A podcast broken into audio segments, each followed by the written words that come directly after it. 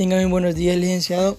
Mi nombre es Gerson Alexander Girón Ramírez y procederé a, a, realizar la guía de estudio sobre el tema los elementos y vicios del contrato. Como primera pregunta, dice cómo se deriva, cómo se divide el error. Y el error se divide en error de hecho y error de derecho. En nuestro Código Civil está regulado en el artículo 1323 el error de derecho, el cual no vicia el consentimiento, y el error de hecho en el artículo 1324, el cual vicia el consentimiento cuando recae sobre la especie del acto o sobre la calidad este, del objeto. Este, el error de hecho es cuando o consiste en decir ante la violación de una norma que no la conocía, pero nuestro ordenamiento prohíbe el desconocimiento de las normas como una causa de, de excusabilidad. En pocas palabras, nadie puede alegar desconocimiento de la ley. Y el error de hecho, el error de hecho sí vicia la voluntad y causa la nulidad del acto. El error de hecho es en esencia cuando recae sobre algunos de los elementos que vamos a analizar a continuación. El error de hecho es esencial cuando recae sobre la naturaleza del acto. Por ejemplo, si yo quiero comprar un automóvil, pero en realidad yo estoy alquilando, yo lo estoy alquilando por un periodo determinado, hay un error en la naturaleza del acto, ya que yo estoy intentando comprar y la otra parte está intentando alquilarme el automóvil ahí son cosas muy diferentes. También es esencial cuando recae sobre un bien o un hecho diverso o de distinta especie, que es el que se pretendió designar o una calidad o una calidad o suma diversa.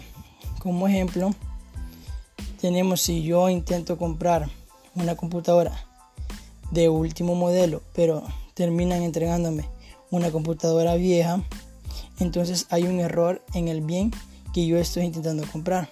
Porque yo estoy, yo estoy intentando comprar una computadora sumamente más rápida, más avanzada, con mayores programas y me venden una computadora que está desfasada y que es sumamente lenta.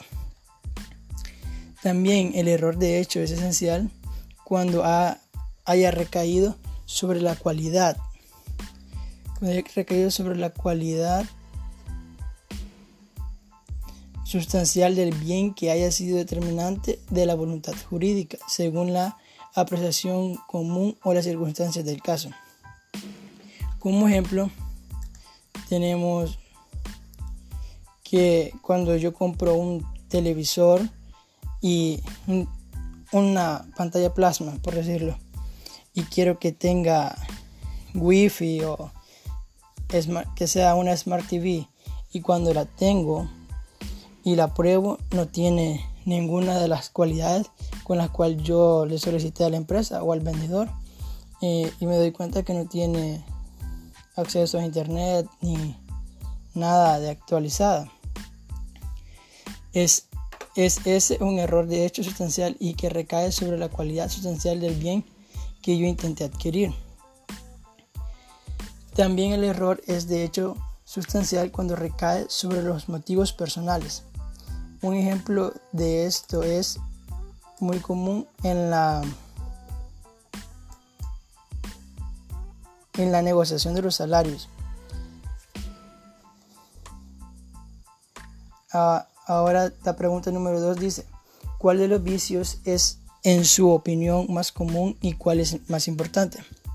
Bueno, para mi opinión, el más común creo que es el error, el error.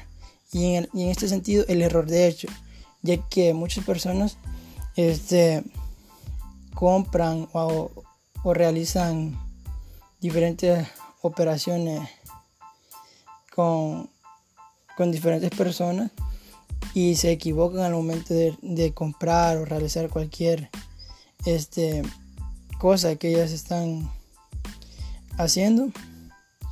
Y también, y el más importante de los vicios creo que es el dolo, ya que en este se ve eh, el consentimiento de aquella persona de engañar de estafar a la otra persona, haciéndole creer algo que no es verdadero.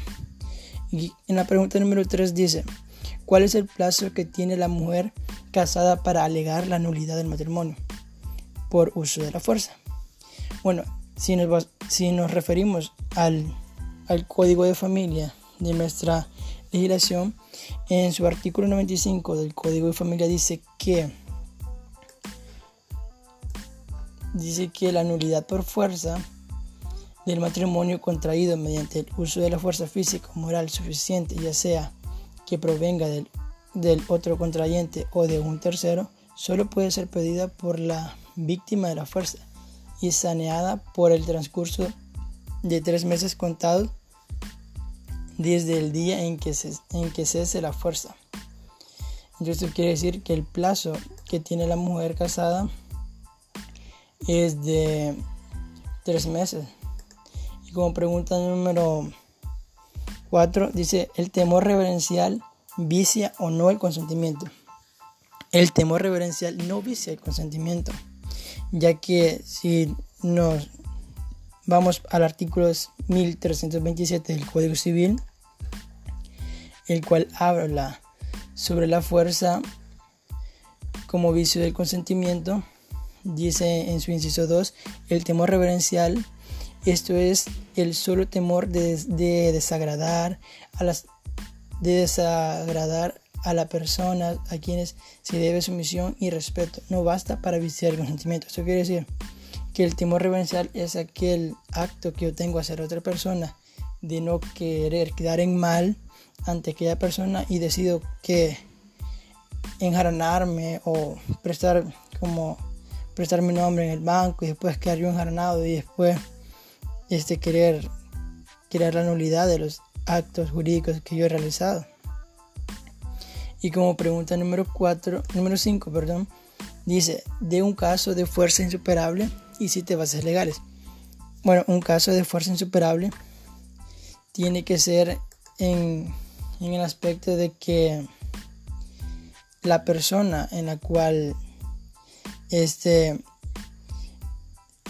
se genere esta fuerza y vicia el consentimiento tiene que llevar a cabo ciertos elementos este tiene que llevar su edad sexo condición este, en la cual otra persona puede infundir un temor, este, un temor en el cual no pueda superar la persona, a la víctima o esté algún familiar de ella afectado y pueda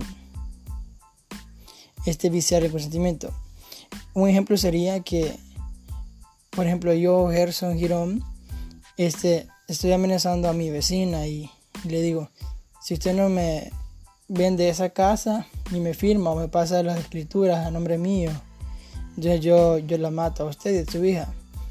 Esa sería una fuerza irresistible. Le estoy causando un justo temor a la persona. Se ve expuesta tanto ella como su hija. Y eso lo podemos encontrar en el artículo 1327 que regula la fuerza de, como, como vicio del consentimiento.